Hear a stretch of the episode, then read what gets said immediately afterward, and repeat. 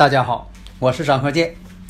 自从我们周易五行播出以来呀，大家呢啊对这个周易五行的预测呀这样的神奇，对我们的祖先文化呀表现出了敬仰和浓厚的兴趣，所以很多听友朋友啊一致要求说能不能啊开辟一个专业课程，因为呀大家呀都想学习我们的祖先文化呀需要继承和发展。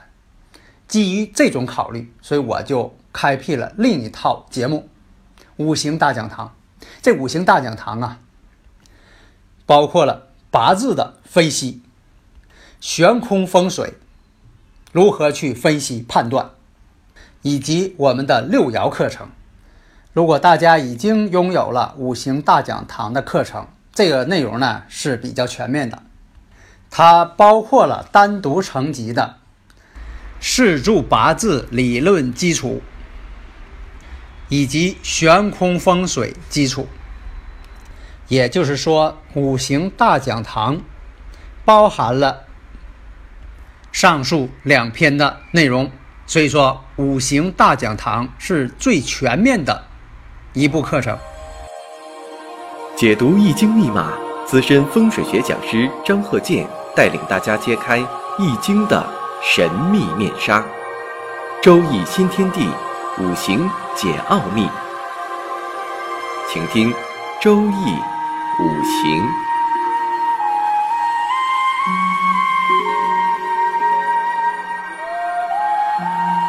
上山微电台荣誉出品。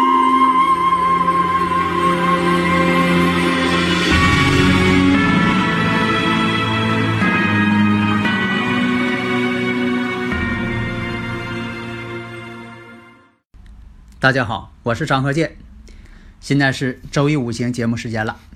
大家呢都很喜欢这个节目，因为对这个风水呀、命理呀方方面面，你看只要是周易五行派生出来的这些预测的学问，我这里边都讲。你像最近呢，有听友朋友啊在微信里边就问我呀，说这个门相与楼相是不是一回事儿？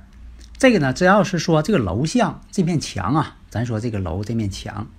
迎面这面墙啊是平行的，那么呢，这个楼向是什么坐向，就应该这门呢是什么坐向。现在也有很多人呢，他这个概念搞不清楚。比如说啊，咱举个例子，一间正方形的房子，这房子很大，你站在屋的中间，然后你拿罗盘这一测。当然了，如果是有钢筋混凝土的这个建筑哈，你搁外边测，怎么测呢？我以前讲过多次了。假如说在以前这种土木结构的。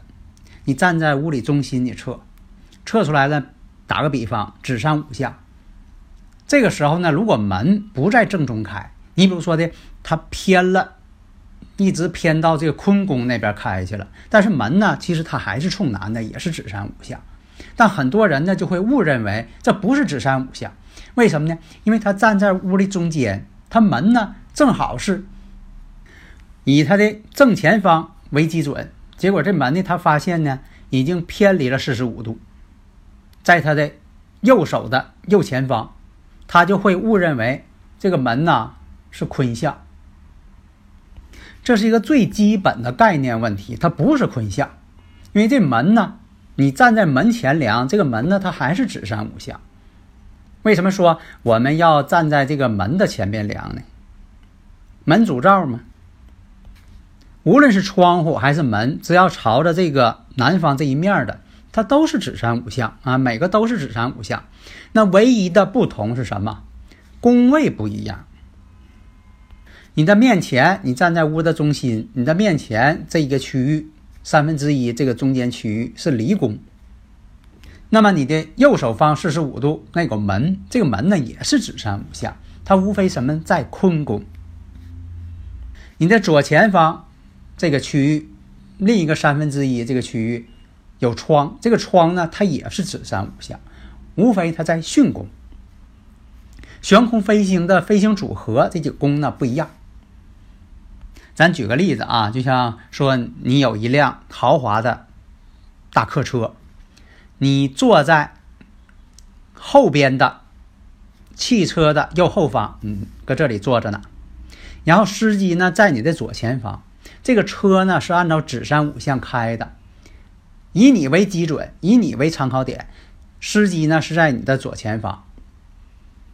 但是不因为司机在你的左前方，你就会认为车是南北子山五向在开，但司机在我的左前方，所以这车呢不是南北开，是往着东南开。你能这么认为吗？不能。现在就这个问题，好多人都搞错。这个概念性问题，你要再搞错了，你风水就没法学了。那有的听友朋友说呀，说张教授讲点这个简单点的吧，啊，因为这个有的是后来的初学者。那么这一讲啊，我介绍一下峦头。什么叫峦头啊？在以前呢是讲的这个大白话说，这是山头啊，这就是峦头，外峦头。还有这个内峦头。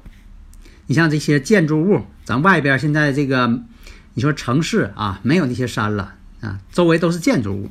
那么建筑物，比如说建筑物与道路之间形态，这也有吉和凶。那么建筑物与道路的形态吉凶呢，也分了。这道路，道路就是水，高一寸为山，低一寸为水。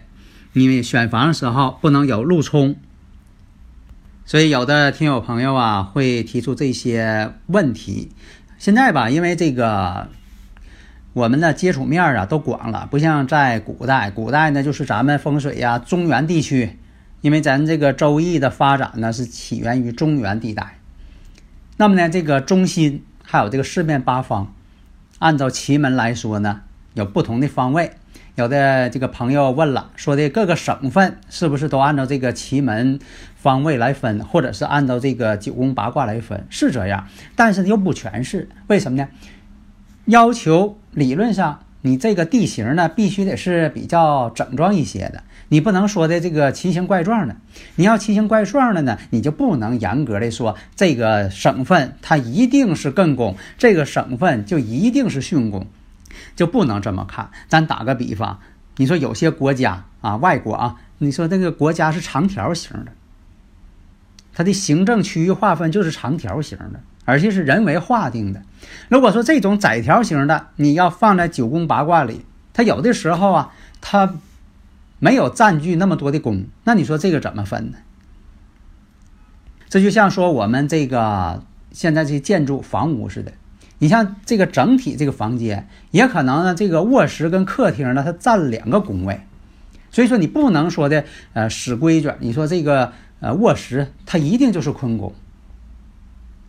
这客厅它一定就是对宫，这些呢未必如此，所以说我们才把这个户型图，然后呢用这个九宫把它套起来，把它框住，看看呢它都在哪个宫里。那利己尺嘛，你像看风水这个利己尺，我经常用的也是做这个的嘛。你像我这个有很多这个现代一些软件啊，这个照的这个像上面本身就带有这个九宫八卦。还有这个罗盘图，有很多这个软件吧。你像说以前那些工具都是我自己开发或者找人开发的。你问叫什么名字，有的时候我也叫不出来这个东西叫什么名。所以有的朋友说呀，那外国是这个往这个方向走，是到底是东方还是西方啊？这个问题呢，我是这样的，不要以这个东经一百二十度呢作为分界线了。应该以什么中原地区，啊，有一个这个经度啊，我选中的作为分界线。你要是一直往东，啊，像说到美国呀、加拿大呀，哈，哎，这个方位，我制定了一个方位。然后往西一直到欧洲某一个地点，这些方位进行一些东西方的划分，不要完全认为说的，呃，欧美就一定是西方这个位置。所以我在这个实践当中啊，也是验证了一些地点的风水位置。就像我说的，这个南半球要上下颠倒着看风水，东西半球要左右颠倒着看风水。那到底哪个地方属于西半球呢？当然了，不是我们学地理的或者现在划分的东西半球。这种划分方式呢，一个是我也经过了一些实践检验。啊，有的时候到国外去啊，进行一些风水检验，有可能出现一个问题，说这个外国呀，被我这个理论呢，可能在东西方向上被分为两个部分了，这有可能。为了预测准确嘛，你就得做到精确，不能笼统。所以大家呢，要是有理论问题呢，可以加我微信幺三零幺九三七幺四三六，咱们把这个问题呢研究的更清楚。所以我们讲这个峦头法，一般是有形的路，咱不管你是小区的路还是外边的公路，都可以认为这是一个水，高一寸为山，低一寸为水。所以说，你看你选房子，小区的路到底是什么形状的也很重要，你住几楼也很重要。但是呢，没有坐向重要。你记住，风水第一项是坐向，楼层只作为一种参考。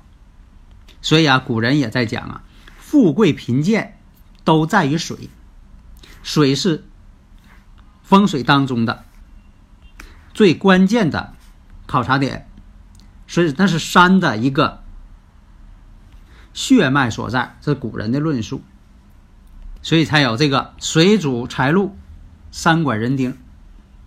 所以你买这个房子选房子最怕路冲，一条直路一杆枪，所以才有了路冲这样的一个风水一个不好的这么一个外峦头，也叫枪煞。大多数认为像这个反弓水，说你买这房子屋里边，搁屋里一站，看外边有个路是反弓的。啥叫反弓啊？这个路呢像个射箭的弓一样，弓背是对着你的。但是呢，你要是商铺呢，反供水呢有多种论法。但是你要是民居，反供水肯定不好。所以啊，古人讲啊，这个反供水对于民居来讲，那属于破败之象，讲究这个家里孩子都叛逆、流离失所，影响财运、影响事业。但是呢，如果是商家，你就看呐，这风水得测量一下，你看看是否是旺方。你像有些地方呢，有桥冲，有路冲，讲究冲起万宫无价宝，有的还讲究冲。因为咱们也看了很多这个商家，他专门选这个路冲的地方，还有这个十字路口地方等等，啊，他生意也挺好。所以说你不能说的完全否定这路冲不好。那么呢？我们提到这个外六式，啥叫外六式啊？外峦，那你选房的时候要注意了，都有什么呢？外峦，屋外的一些物体，你像说桥梁得注意，殿堂、高塔、亭台，它不止六个，很多外峦的一些景物，它都是影射着不同的一些结果。你像有的户型不整装，这就属于内六式的范围了。你看咱们那个新闻经常报道，这个房子还还挺贵的，但是呢，从客厅要想到卧室，你得经过一个漫长的走廊，搁图上一看像个大尾巴屋。像这种房子在风水上啊就有问题了，所以讲究啊，这个路呢要是环抱的，这就属于立财运。如果说这路是之字形的，啊，之字形的。这个呢也利财运，但是看这个之字形这个弯曲这个程度啊，这 S 型这个弯曲程度是什么个形态？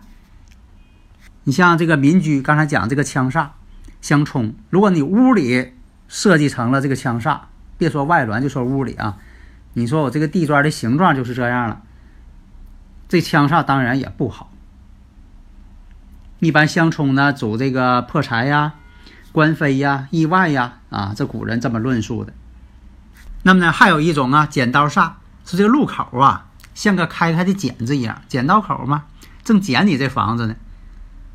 这古人论述呢，那就是这个是地方不好了，破财损丁。还有一种路的形状，刀斩煞，说这个路啊像个大镰刀似的，L 型的。如果选择这种型的，这也是古人讲了，有意外之事啊，破财之事。还有一种路呢，说这个路啊对着我，但不是直冲，它有点角度，斜对着我冲来了，这叫什么？斜枪煞，也代表一种有意外之事啊，破财之事啊。你像说以前那个讲究这个杆钉棒，啥叫杆钉棒？它前面有个立柱，屋外边有个立柱。你看现在有些什么呃灯杆，如果说它要不是正对你窗户，这没事儿啊。你说我正对我窗户还挺近。上一回呢，有个这个客户啊找我去选房，选的是二手房，他就看中这房子了。结果到屋里，我这一看，搁屋里往外一看呢，窗户前面正好有一个灯杆。我说这个吧，你不用问这个屋主人了，我就告诉你了。我说这个女士啊，她离婚了，目前她事业上呢还挺不顺利。我说你要是买这房子呢，对男主人他也不好。因为这个拿罗盘呢，这个一测呀，这宫位呀，正好跟家里男主人有关系。所以说呢，你一看，你心里就十有八九就明白了。你也不用问当事人了，说你这房主为什么卖房子，你问他也问不出来。他说那些呢，都是他自己编的一些理由。还有以前我讲过多次的天斩煞，这天斩煞呀，你看要是对着这个位置哈，楼上楼下。这一单元你就看吧，要不就这人他不经常搁这个屋里住，因为可能他别地方有房子。另一个呢，还有什么呢？这个人呢，他买来房子就想卖房子，说不出理由的他就想卖房子。还有一种，家里人就有病人。所以啊，如果大家呢，呃，暂时呢学不会这个悬空飞行法风水，你要学这些最基本的一些风水常识，你在买房子的时候。大家呢，你就可以心中有数，你不用再问别人了。讲这一段呢，主要是有些听友朋友啊说的讲太深了，听不懂啊，讲点这个实用的、简单一些的。毕竟咱们这个周易五行是普及性的，它不像我讲那个五行大讲堂那是专业的。还有以前讲过这个探头煞，现在这种情况也很多呀。探头煞就是你前面有个楼，但是这个楼的后面又有一个楼。远处这个楼呢，比你面前这个楼呢要高，像有人扒墙头似的，探头煞吗？我们听友朋友啊，也有是搞房屋设计的、房屋装修的。如果说的暂时呢，悬空飞行法呢还没有学会，你要学会这个峦头法呢，也能应对一些问题了。好，这一节呢，主要是应部分听友朋友的要求，讲了一些普及性的知识。日常呢，你是选房或者是布置家居，都能有一些帮助啊。好的，谢谢大家。登录微信，搜索“上山之声”，让我们一路同行。